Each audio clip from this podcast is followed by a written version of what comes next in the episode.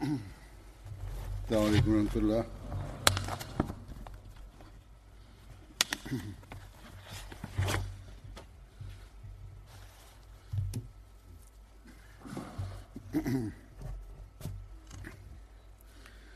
أشهد أن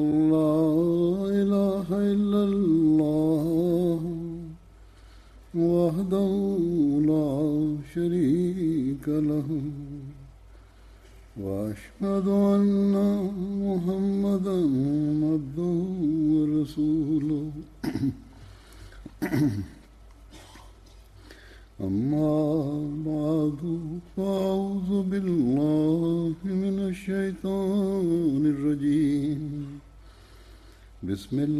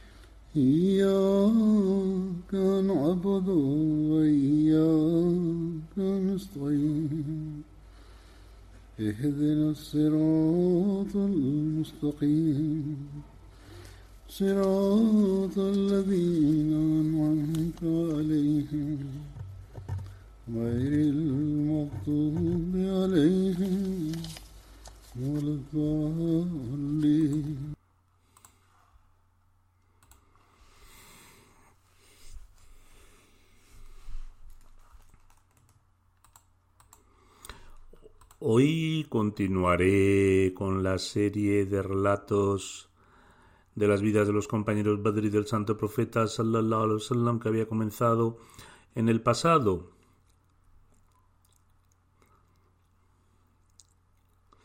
Debido a la reciente gira y varios jalsas, hubo una pausa en esta serie.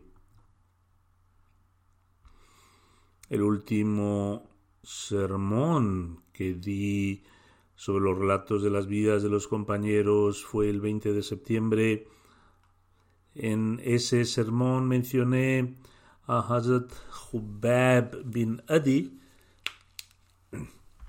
Sin embargo, quedaron pendientes algunas narraciones de su vida.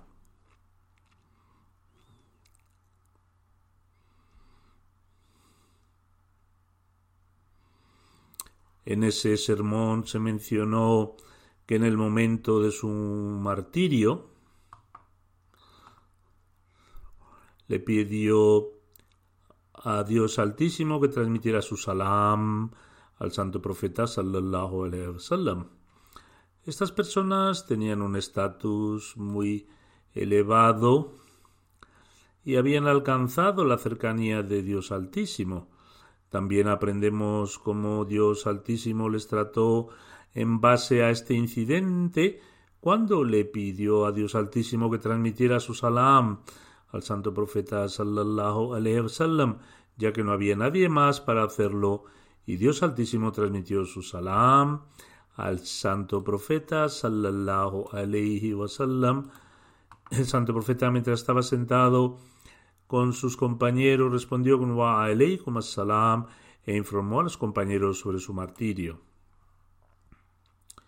Después del martirio de Hazrat Hubab bin Adi y sus compañeros, el santo profeta sallallahu alayhi wasallam ordenó a Hazrat Amr bin Umayya que fuera a la Meca y matara a Abu Sufián, el principal instigador de este acto cruel, ya que ahora era merecedor de este castigo.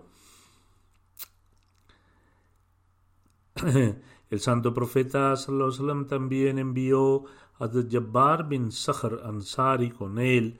Ambos ataron sus camellos en un paso en el valle de Yazid, que está situada a ocho millas de la Meca, y entraron en la Meca durante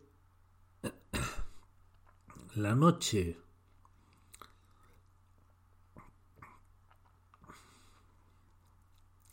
Hazrat Jabbar expresó su deseo a Zatamar de realizar el Tawaf, la circunvalación, la cava y ofrecer dos rakats de oración en la cava. Hazrat Amar respondió que era costumbre de la gente de Quraysh que después de terminar su cena se sentaran en sus patios por la noche, por eso temía que les atraparan. Hazrat Jabbar respondió que inshallah, si Dios quiere eso, no sucedería. Hazrat Amar dice, realizamos el tawaf de la Kaaba y ofrecimos dos raka'ats de oración. Luego salimos en busca de Abu Sufyan. Por Dios, estábamos caminando cuando una persona me vio y me reconoció y dijo, este es Amar bin Umayya. Seguramente debe haber venido con alguna mala intención. Ante esto le dije a mi compañero que se protegiera y que deberíamos partir de allí. Salimos rápidamente de allí y escalamos a una montaña. Esas personas también nos siguieron. Sin embargo, cuando llegamos a la cima de esa montaña se rindieron desmoralizados y regresaron. Luego bajamos y entramos en una cueva. En la montaña recogimos algunas piedras, las apilamos y pasamos la noche allí. A la mañana siguiente, uno de los curas se acercó mientras paseaba con su caballo por esa ruta. Nos escondimos en la cueva. Pensé para mí mismo que si nos viera crearía un alboroto. Sería mejor matarlo. Ayatamar continuó narrando tenía una daga que había preparado para Abu Sufyan. Clavé la daga en el pecho de esa persona y gritó tan fuerte que los mequíes también escucharon su voz. Una, una, vez más regresé a mi lugar y me escondí. La gente rápidamente corrió hacia él mientras estaba agonizando. Le preguntaron quién le había atacado. Respondió que era Amr bin Umayya. Después de esto le sobrevino la muerte y expiró en ese mismo lugar, no pudiendo informarles dónde estábamos. En aquellos días la costumbre era de que si los enemigos se enteraban de la presencia de alguien, eran asesinados debido a la extrema enemistad entre ellos. Dado que sospechaban de que les habían visto, era posible que informaran a los demás sobre ellos, con el riesgo de ser perseguidos y muertos por los incrédulos. Antes de que algo así sucediera, actuó en defensa propia. Afirma que no pudo informarles dónde estábamos y por lo tanto lo recogimos y nos lo llevamos. Por la noche le dije a mi compañero que ahora estábamos a salvo. Partimos durante la noche para ir de la Meca a Medina y pasamos junto a un grupo que vigilaba el cuerpo de Hazrat Hubab bin Adi. Uno de ellos vio a Hazrat Amr y dijo que por Dios, nunca he visto a nadie caminar de forma tan similar a Amr bin Umayya. Si no estuviera en Medina, diría que es Amr bin Umayya. Incluso aquí, incluso aquí, Dios Altísimo les cubrió los ojos con un velo. Continúa diciendo. Cuando Jabbar llegó al tablón de madera en el que estaba colgado Hazrat Hubab, Rápidamente lo recogió y salió corriendo. Los miembros de este grupo comenzaron a seguirles.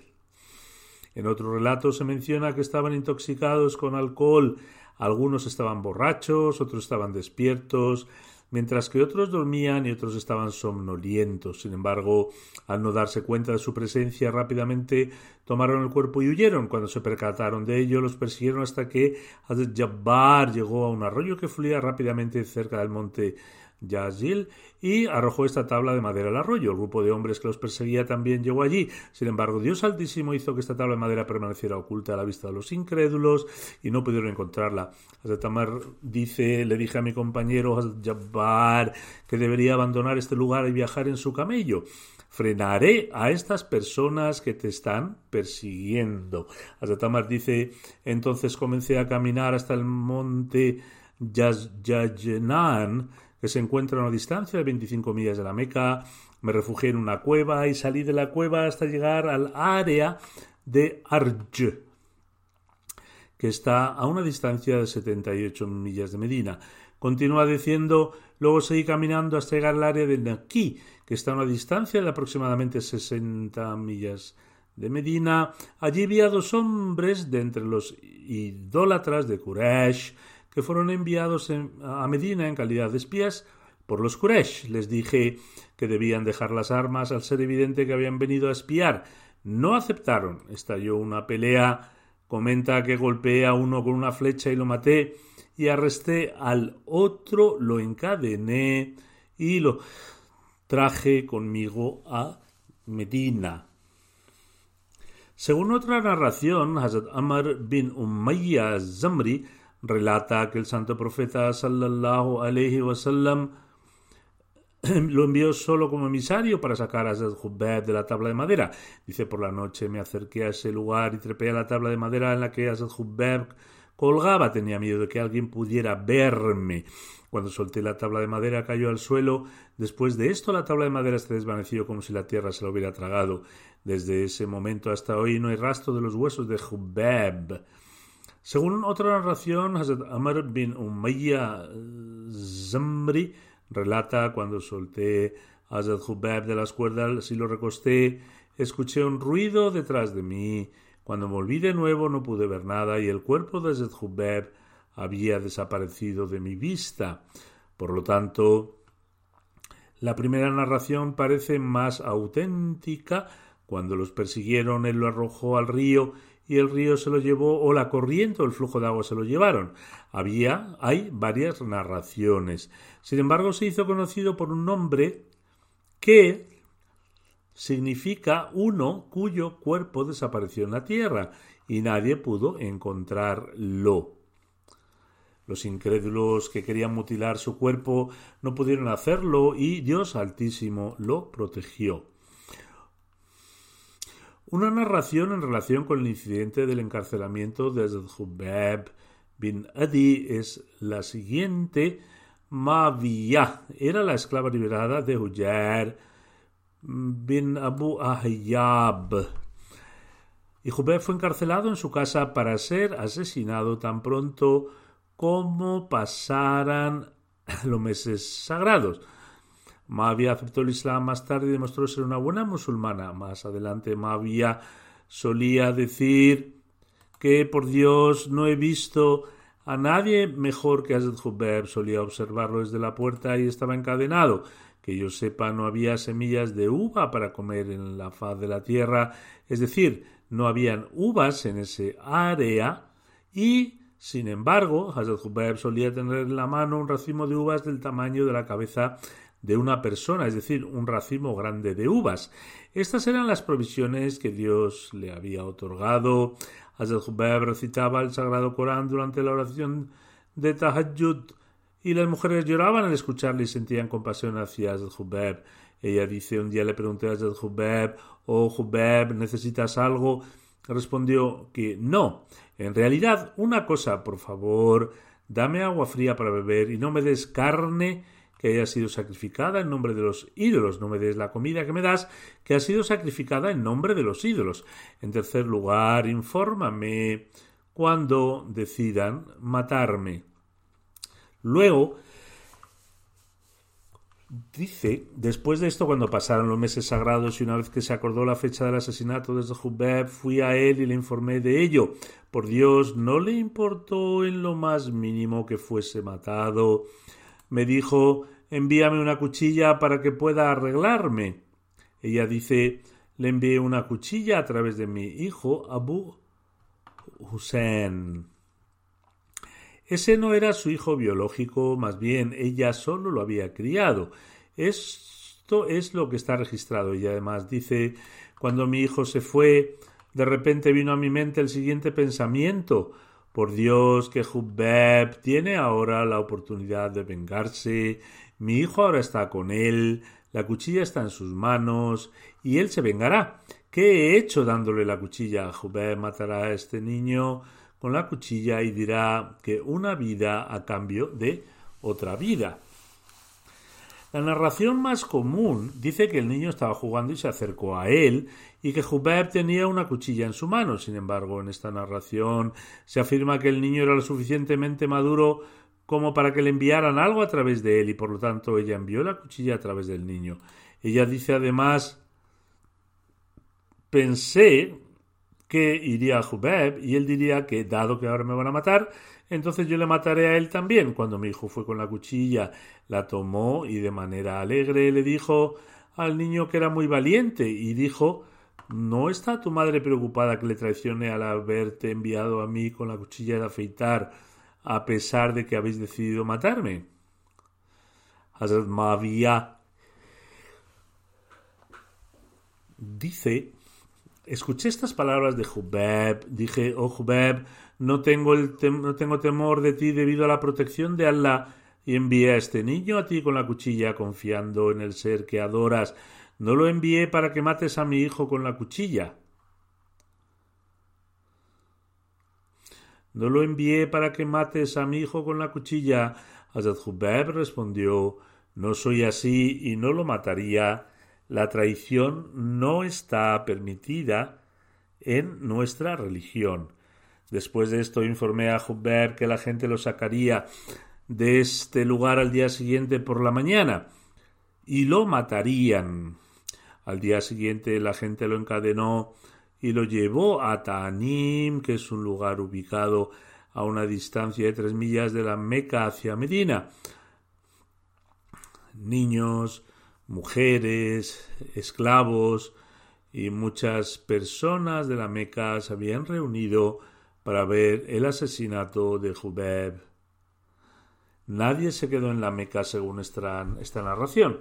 Ella dice algunas personas estaban allí para vengarse de sus mayores que fueron asesinados en la batalla. Otros presentes allí no buscaban venganza, en cambio, eran enemigos del Islam y deseaban ver la ejecución y disfrutar de ella. Cuando colocaron cuando colocaron a Hubeb junto con Zaid bin Dasna para Tanim, los idólatras instruyeron que se cavara en el suelo un largo trozo de madera. Cuando trajeron a Hubeb cerca de esta madera que estaba clavada en el suelo, pidió permiso para ofrecer dos raka'ats de oración.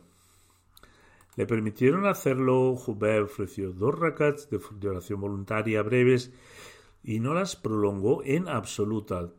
Todos los detalles mencionados en esta narración fueron relatados por esta mujer, según la relación que acaba de presentarse con referencia a Ibn Sa'ad. Mavia era una esclava liberada de Huyer, bin Ilhab, en cuya casa Jubeb fue retenido como prisionero. Según Al-Lama, Al-Lama ibn eh, Abdul Bar, Jubeb fue encarcelado en casa de Uqba. La esposa de Uqba le proporcionó comida para él durante este tiempo y le quitaba los grilletes a Jubeb cuando era la hora de comer. Al-Lama ibn Asir Yazvi escribe, Jubeb fue el primero entre los compañeros que fueron crucificados por la causa de, Dios Altísimo, es decir, estaba atado a un trozo de madera excavado en el suelo y posteriormente tras ser atado fue martirizado. El segundo Jalifar y el no ha escrito sobre el incidente del martirio de Azad Jubeb. Él declara Abu Sufyan, el jefe de la Meca, que también estuvo entre los que vinieron a presenciar la ejecución, dio un paso adelante y se dirigió a Azad diciendo: ¿No prefieres que en tu lugar Muhammad estuviese aquí y tú cómodamente te quedaras en tu casa? Zaid furiosamente respondió a Abu Sufyan, ¿qué estás diciendo? Por Dios, preferiría morir si incluso una espina fuese a dañar el pie del mensajero de Dios en las calles de Medina. Abu Sufyan estaba muy asombrado por esta respuesta de gran devoción y miró, miró a Zed con total asombro y murmuró Dios es testigo, Dios es testigo de que nadie ama a ningún ser humano tanto como los compañeros de Muhammad sallallahu alayhi wasallam le aman a él. Este era, este era el estándar de amor, y devoción de los compañeros de hacia el santo profeta sallallahu alaihi wasallam estaban dispuestos a sacrificar sus vidas por él del mismo modo el trato de Dios altísimo con ellos también es evidente en el momento de su martirio sus últimas palabras fueron Mientras muera como mártir en el camino de Dios Altísimo, no me importa de que el lado, caiga después de ser martirizado, tanto si caigo hacia la derecha, como si caigo hacia la izquierda, como si lo hago hacia adelante, como si lo hago hacia atrás, estoy dando mi vida por Dios Altísimo. Tales eran sus estándares de amor y devoción antes de ser martirizado. El único deseo que expresó era ofrecer las oraciones voluntarias ante su Señor. También deseaba que enviaran sus, enviaran sus saludos de paz, el salam al santo profeta sallallahu alaihi wasallam y Dios Altísimo también cumplió ese deseo.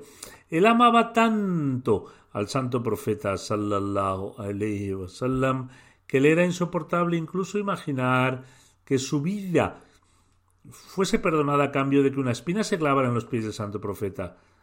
Le preocupaba inmensamente la más mínima aflicción sobre el santo profeta sallallahu alaihi wasallam y nunca se preocupó por su propia vida. Por esta razón pudieron obtener el placer y la aceptación de Dios Altísimo. El siguiente compañero a mencionar es Abdullah bin, uh, Abdullah bin Ubay bin Salul. Hazrat Abdullah era de Banu Auf, una rama de la tribu Hazrat de Ansar. Era el hijo del jefe de los hipócritas, Abdullah Ubay bin Sulul, fue un sincero, leal y devoto compañero del santo profeta, sallallahu sallam. El nombre de su madre era Jaula bint Munzir. Su nombre durante los días de la ignorancia era Jubab. El santo profeta, sallallahu cambió su nombre a Abdullah y declaró Jubab es el nombre de Satanás. Slul era el nombre de la abuela paterna de Abdullah bin Ubay, el jefe de los hipócritas, y pertenecía a la tribu Judá. Ubay era conocido por el nombre de su madre, por lo tanto era llamado Abdullah bin Ubay bin Slul. Abdullah bin Ubay bin Sulul era hijo de la tía materna de Abu Amir Rahab. Abu Amir era una de las personas que hablaban sobre el advenimiento del santo profeta sallallahu es decir, que un profeta surgiría en el futuro cercano. Solía expresar su creencia en este profeta, juraba ante la gente que seguramente iba a aparecer durante los días de, la ignorancia. Boamir comenzó a usar ropas ásperas y adoptó una vida de aislamiento cuando Dios Altísimo envió a su profeta sallallahu alaihi en lugar de aceptarlo como aconsejaba a otros sucedió lo contrario y se puso eh, celoso. Se rebeló contra el santo profeta sallallahu alaihi y persistió en su estado de incredulidad cuando acompañó a los idólatras a luchar contra el mensajero de Dios durante Badr el santo profeta sallallahu lo etiquetó como un fasik, un transgresor. De entre los hijos de Abdullah se mencionan los nombres de Ubada, Yulaya, Yasma, Huali, Umama. Abdullah aceptó el Islam y fue muy devoto en su fe. Fue uno de los compañeros destacados del santo profeta Sallallahu Sallam luchó junto al santo profeta en Badr, Uhud y todas las otras batallas. Sabía leer y escribir. Y Hazrat Aisha, radiallahu anha, ha narrado dichos del santo profeta Sallallahu Alaihi Wasallam. A través de él tuvo el honor de ser uno de los escribas, uno de los escribas del Sagrado Corán. En un relato se menciona que la nariz de Abdullah fue cortada en la batalla de Uhud y el santo profeta le dijo que se la reemplazara por una nariz hecha de oro, mientras que en otra narración se dice que perdió dos dientes en la batalla de Uhud y el mensajero de Dios sallallahu sallam le ordenó que se pusiera dientes de oro en su lugar. El narrador de esta tradición declara que el relato en el que se mencionan los dos dientes es más fidedigno y auténtico, y así parece. En algunas ocasiones algunos narradores tienden a exagerar o el mensaje no se entiende correctamente, la narración en la que se menciona que pierde sus dientes parece más certera, y el santo profeta Salomón le ordenó reemplazarlos por, por, otros hechos en oro. Incluso en esta época se colocaban coronas en los dientes. Abu Sufyan había desafiado a los musulmanes en la batalla de Uhud diciéndoles que al año siguiente se enfrentarían de nuevo en el territorio de Badr, mientras menciona este incidente en su libro La vida y el carácter del sello de los profetas, Mirza Bashir Saab, habiendo consultado numerosas fuentes históricas, presenta algunos detalles, los siguientes detalles.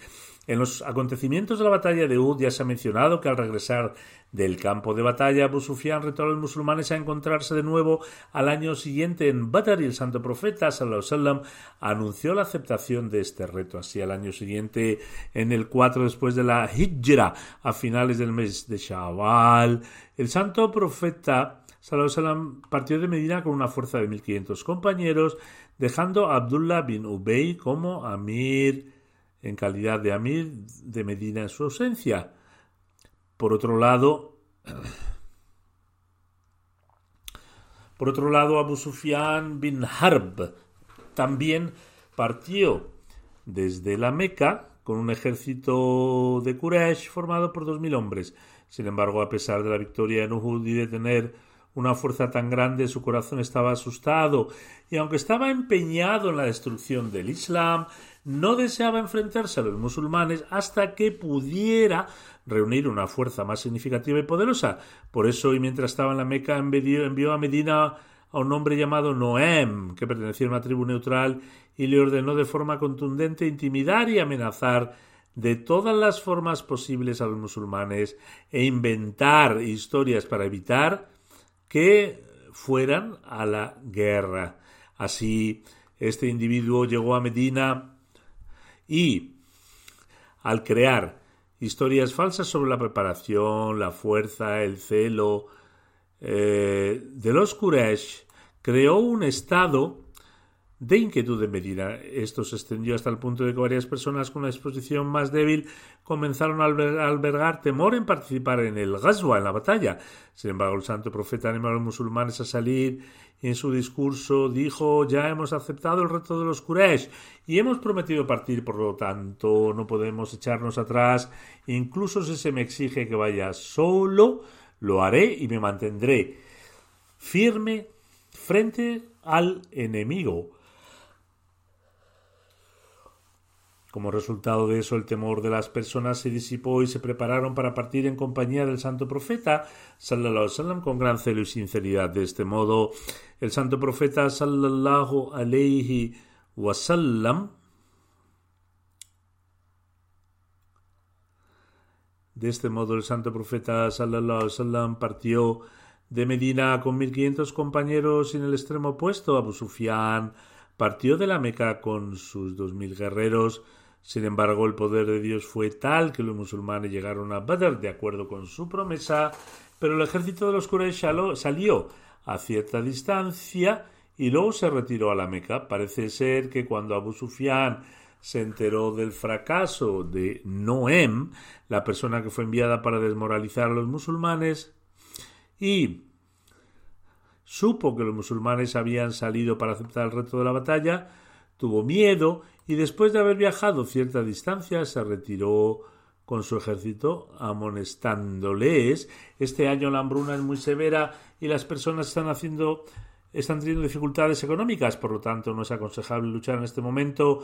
Atacaremos Medina cuando estemos mejor preparados y tengamos opulencia. El ejército musulmán permaneció en Badr durante ocho días.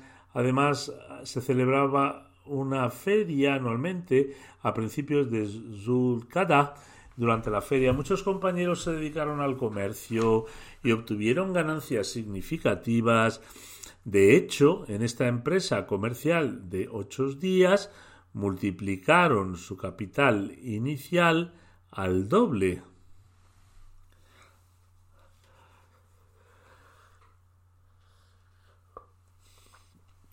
Cuando la feria llegó a su fin eh, y el ejército de los Quraysh no llegó, entonces el santo profeta partió de Badr y regresó a Medina. Los Quraysh regresaron a la Meca y comenzaron a prepararse para un ataque contra Medina. Este Ghazwa, la batalla, se conoce como Ghazwa Badrul Moid. Abdullah fue martirizado el 12 después de la Égira, la batalla de Yamama, en la época de Hazrat Abu Bakr. Existe una narración de Sahih Bukhari sobre el padre de Hazrat Abdullah, Hazrat Abdullah bin Ubay bin Sulul.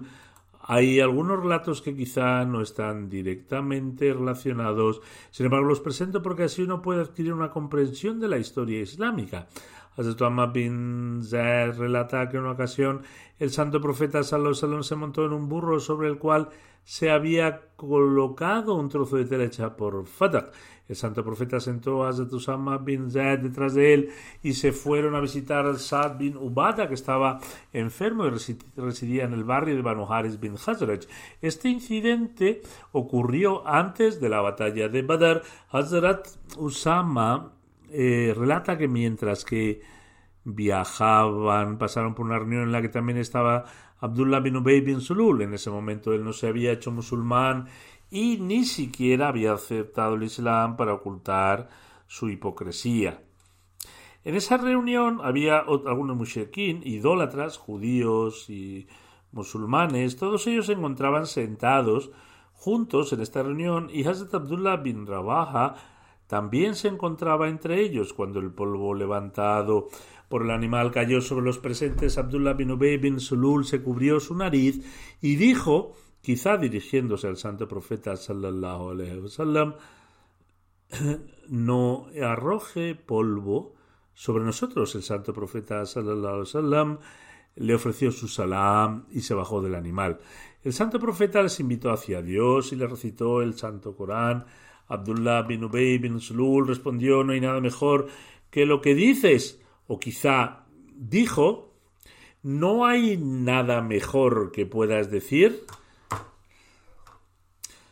el significado depende, por supuesto, de cómo se tradujo del texto original. Se debe consultar la fuente original para determinar exactamente cuáles fueron sus palabras. En cualquier caso, dijo, aunque sea verdad que no hay nada mejor que lo que dices, sin embargo, no vengas a nuestra reunión para interrumpirla. Regresa de donde has venido y predica a los que vengan hacia ti. Al escuchar esto, Abdullah bin Rabah dijo, Oh profeta de Dios, debes venir a nuestras reuniones y recitarnos porque lo disfrutamos enormemente. En consecuencia, los musulmanes, idolatras, idólatras y judíos comenzaron a pelearse entre ellos y estuvieron a punto de atacarse los unos a los otros, pero el santo profeta sallallahu alaihi les tranquilizó y les aconsejó. Finalmente se detuvieron y el santo profeta sallallahu alaihi montó en su animal y partió y llegó junto a Hazrat Saad bin Ubada. El santo profeta sallallahu le preguntó, oh Saad, ¿has escuchado lo que Abu Hubab, Abu me ha dicho? El santo profeta se refería a Abdullah bin Ubay. El santo profeta sallallahu relató todo el incidente. Hazrat Saad bin Ubada respondió, oh profeta de Dios, perdónale y pasa por alto este acto suyo Juro por Él, quien te ha revelado este libro, que Dios Altísimo ha establecido ahora la verdad aquí.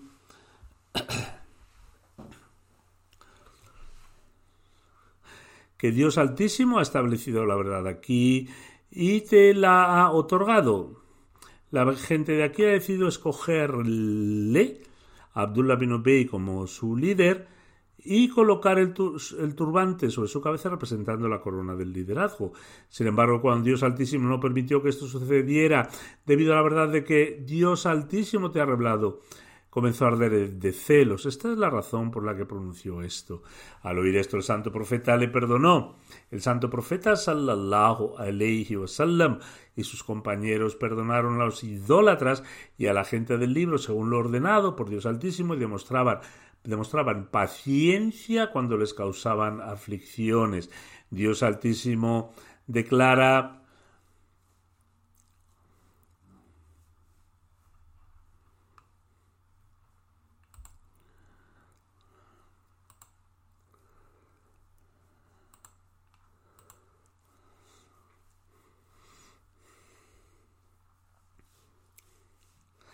y ciertamente oiréis muchas cosas perniciosas de parte de quienes recibieron el libro antes que vosotros y de quienes asocian a Dios otras divinidades.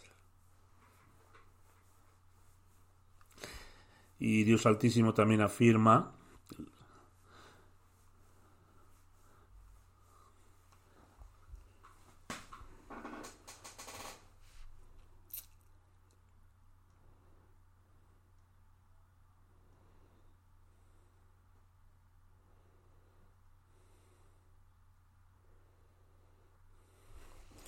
Muchos del pueblo del libro desearían, por la mera envidia que sienten sus almas convertiros en incrédulos después de que habéis creído tras habérseles hecho evidente la verdad, mas perdonadlos y alejaos de ellos hasta que Alá traiga su decreto. En verdad, Alá tiene el poder de hacer todo lo que le place. De hecho, el santo profeta sallallahu alaihi wasallam consideraba el perdón como el recurso más apropiado, tal como Dios Altísimo lo había ordenado que hiciera, pero al final Dios Altísimo le concedió permiso al santo profeta cuando se enfrentó a ellos en Badr. Dios Altísimo hizo que algunos de los líderes prominentes entre los incrédulos de Quraysh murieran, y fue entonces cuando Abdullah bin Ubay bin Sulul y otros idólatras comenzaron a afirmar que esta era era en verdad una comunidad excepcional. Posteriormente juraron el pacto de iniciación al santo profeta al adherirse adherirse al Islam se convirtieron en musulmanes. Sin embargo, su aceptación del Islam se debió únicamente al miedo porque se dieron cuenta de que los musulmanes habían ganado la batalla de Badr. Como he mencionado, algunas de las narraciones pueden no tener ningún vínculo directo, sin embargo, las menciono para que también podamos desarrollar una comprensión de los acontecimientos históricos de esta época. Hazrat Mirza Bashir Ahmad Sahib tiene más detalles relacionados con el personaje de Abdullah bin Ubay bin Salul. El santo profeta sallallahu alaihi wasallam reunió a los musulmanes con motivo de la batalla de Uhud y pidió su consejo con respecto a este ataque de los Quraysh. Preguntó si debían permanecer en Medina o luchar afuera de la ciudad contra el enemigo. Abdullah bin Ubay bin Sulul, que en realidad era un hipócrita, pero que después de la batalla de Badr se había convertido en musulmán aparentemente, también formaba parte de esta reunión consultiva y esta fue la primera ocasión en la que el santo profeta sallallahu le invitó a participar en la consulta. Antes de comenzar a recibir consultas, el santo profeta sallallahu alaihi mencionó el ataque de los Quraysh y sus, sangrientas intenciones. Entonces el santo profeta dijo: Anoche en mi sueño vi una vaca y también vi que, vi que la punta de mi espada se había roto. Entonces vi que la vaca estaba siendo sacrificada y también vi que había puesto mi mano en una cota de malla segura y fuerte. También se ha relatado una narración que el santo profeta sallallahu dijo vi que estaba montado sobre el lomo de un carnero.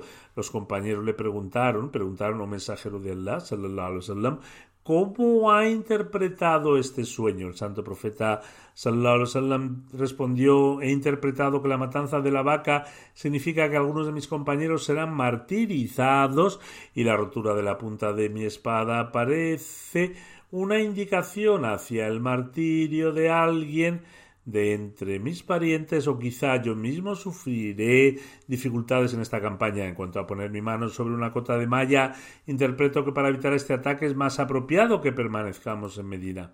En santo profeta Salom interpretó el sueño de montarse sobre un carnero como que simbolizaba que el líder del ejército Quraysh, es decir, su abanderado, por voluntad de Dios sería asesinado a manos de los musulmanes. Después de esto, el santo profeta sallallahu alaihi wasallam buscó el consejo de sus compañeros en cuanto a lo que debería hacer en el estado actual de las cosas, al sopesar los pros y los contras de la situación en cuestión y tal vez influenciados por el sueño del santo profeta, algunos de los prominentes compañeros opinaron que era más apropiado, permanecer en Medina y luchar.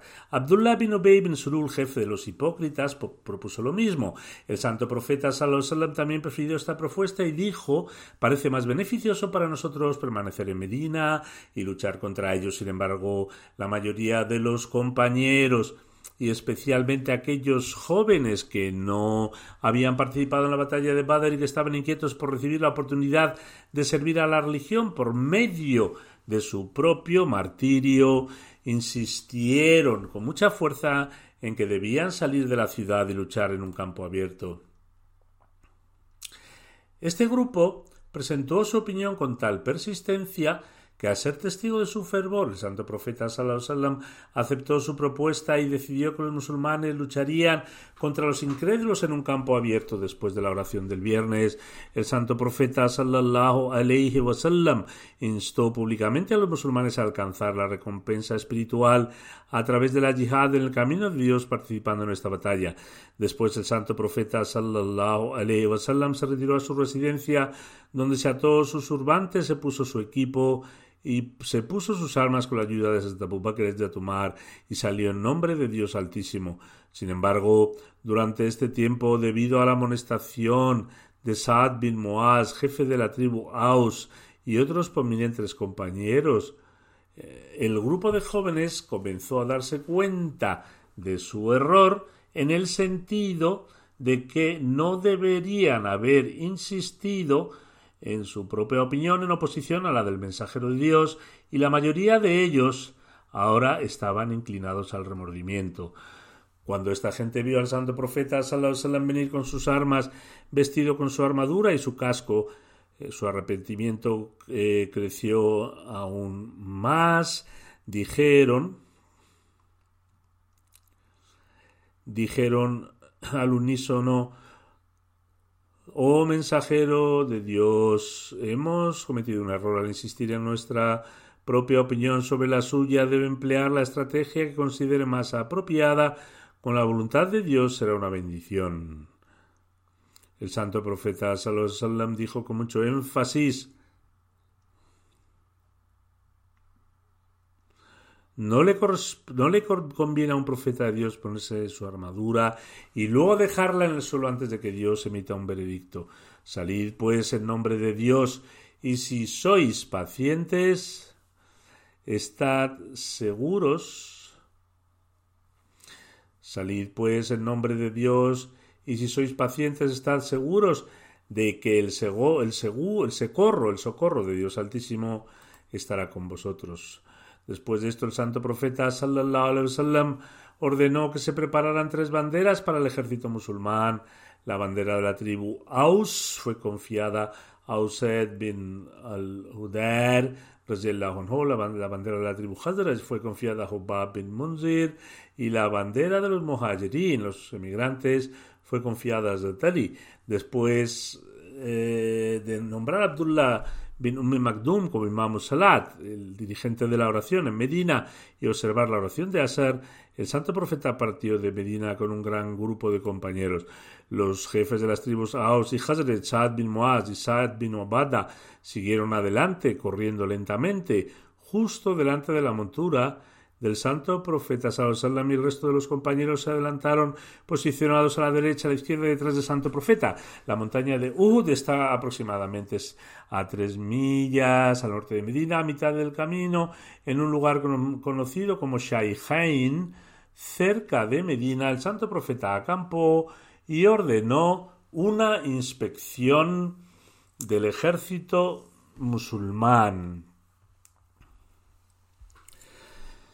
Los menores que habían llegado en su afán de participar en la yihad fueron devueltos. En consecuencia, Abdullah bin Omar, Usama bin Zaid, Abu Said Khudri, entre otros, fueron devueltos Rafe bin Khadij, también tenía la misma edad que estos niños, pero poseía una gran habilidad en tiro con arco.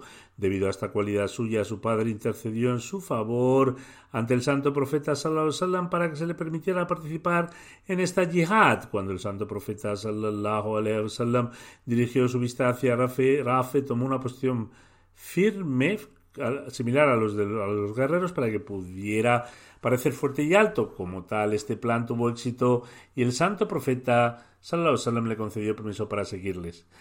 Al enterarse de esto, otro niño llamado Samara bin Yundub, a quien se había ordenado regresar, se dirigió a su padre y le dijo si a Rafe se le ha concedido permiso, entonces yo también debería combatir porque soy más fuerte que Rafe y puedo derrotarlo en, un combate de lucha libre. El padre se alegró mucho de la sinceridad de su hijo, tanto el padre como el hijo se presentaron ante el santo profeta y el padre presentó el deseo de su hijo, el santo profeta Salomón sonrió y dijo muy bien que Rafe y Samara luchen entre sí para que podamos determinar quién es el más fuerte de los dos.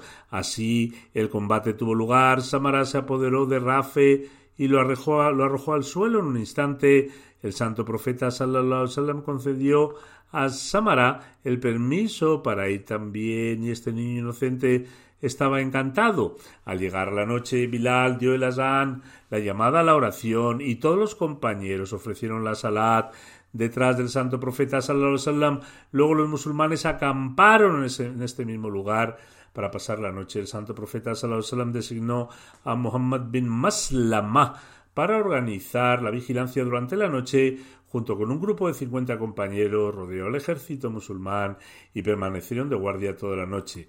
Al día siguiente, el 15 de Shawwal del año 3, después de la Hijra, o el 31 de marzo del 624, un sábado, antes de amanecer, el ejército musulmán marchó al frente ofreciendo su salat de camino, llegó al pie del monte Uhud al comienzo de la mañana. Fue en esta ocasión cuando el malvado Abdullah bin Ubay bin Sulul, jefe de los hipócritas, traicionó a los musulmanes y separándose junto con otros seguidores, regresó a Medina diciendo Muhammad no prestó atención a mi consejo al ser influenciado por jóvenes sin experiencia, ha salido de Medina, por lo tanto no puedo quedarme con él y luchar. Algunas personas lo, amonestaron por su propia voluntad, diciendo que tal traición no era apropiada pero él no lo aceptó y continuó respondiendo si esta fuera una batalla, yo también habría tomado parte en ella, pero esto no es una batalla, es un suicidio. Ahora todo lo que quedaba del ejército musulmán eran 700 almas, que eran incluso menos que un, de un cuarto de los 3.000 guerreros de los Quraysh.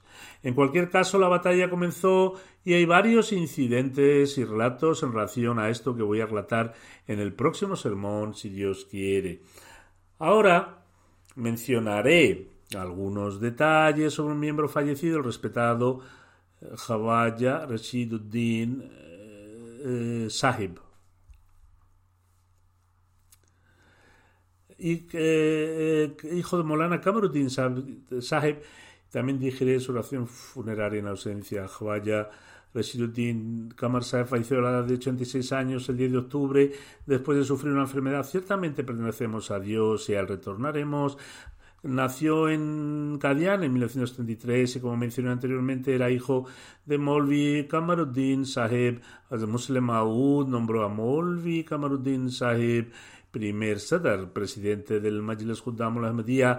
Khwaja Rashiduddin Kamar Sahib era el nieto paterno de Hazrat Mia Khairuddin Sahib Siljiwanis y el tío materno de nuestro respetado Amir Sahib de Reino Unido con respecto a Mia Din Saeb y sus dos hermanos el Mesías prometido escrito en Anjame Atam, estoy asombrado por el amor y la sinceridad mostrada por nuestra Yamaat, incluso personas con bajos ingresos como Mia, Jamaluddin, Heruddin y Mamuddin Kashmir de Cachemira, que viven cerca de nuestro pueblo, incluso estos tres hermanos de tres de escasos recursos trabajan como obreros y ganan quizás tres o cuatro anas, que serían 12 o 16 centavos al día, participan en las donaciones mensuales con gran celo. El Mesías prometido una vez hizo una apelación para donativos y los tres hermanos contribuyeron. Mencionando esto, el Mesías prometido declara su contribución a los donativos es en verdad asombrosa y admirable porque guardan muy poco de la riqueza mundana para sí mismos, como el ejemplo de Abu Bakr que trajo todo lo que tenía en su casa y han dado prioridad a la fe sobre todas las cosas mundanas, tal como lo estipulan las condiciones del Bet. Khwaja Saheb era su descendiente. Después de la partición, el difunto sirvió en las Fuerzas Aéreas de Pakistán por un corto tiempo y luego se trasladó al Reino Unido en 1958 y trabajó en British Airways durante 33 años. Puesto que tenía una gran pasión por servir a la llamada, se encargaba de que sus turnos fueran de noche durante su trabajo para que pudiera servir a la Yamad durante el día. Pasó casi toda su vida sirviendo a la Yamad y lo hizo en varios puestos. El difunto, tuvo la oportunidad de servir como el primer Qaed de Majlis Qudam la Ahmadiyya del Reino Unido y trabajó como tal durante siete años. En ese momento todas las organizaciones auxiliares del Qudam la Ahmadiyya alrededor del mundo estaban bajo la sede central y Jawaya fue el primer Qaed para el Reino Unido. Joye Saeb también tuvo la oportunidad de servir como secretario general, secretario de Finanzas, secretario Rishtanata, secretario Amure eh, Ama, secretario Naib Saga, etc. Khwaja Sahib era un hombre de muchas cualidades, tenía un gran amor por el califato y mostraba una gran, un gran respeto por los ancianos de la Yamat, los misioneros y los funcionarios de la Yamat. Era una persona extremadamente piadosa, muy regular en ofrecer su oración del Tahajjud, en sus oraciones congregacionales y en sus contribuciones a Sadqa. Era muy social, sociable, cuidaba a los pobres, mostraba gran compasión por los niños y mostraba respeto por todos, jóvenes y ancianos, por igual, y estuvo muy, eh, era muy devoto de la oración. El difunto era Musi, por la gracia de Dios, altísimo, y deja atrás su esposa, un hijo y dos hijas. También tiene una hermana y tres hermanos, uno de sus nietos maternos, Qasid Muin, es que es misionero de la Yamat y actualmente trabaja en la MTA y al-Hakam. Muin Saib escribe, cada fin de semana íbamos a casa de nuestro abuelo y nos quedábamos allí. Por lo tanto, cada semana tenía la oportunidad de verlo de cerca.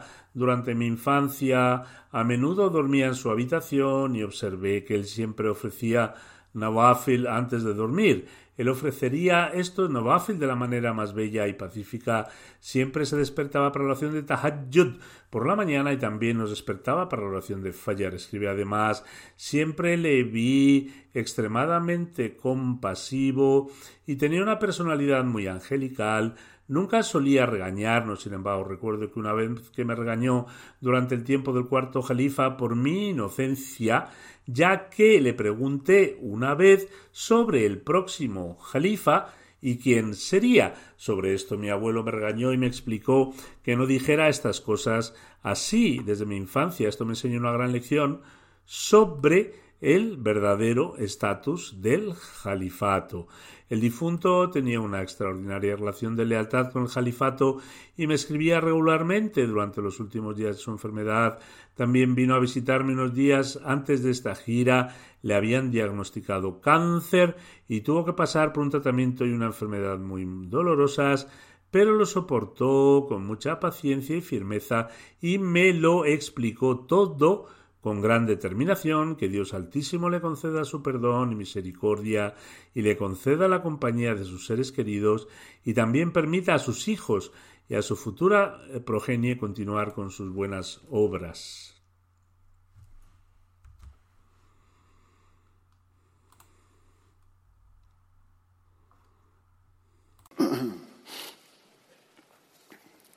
الحمد لله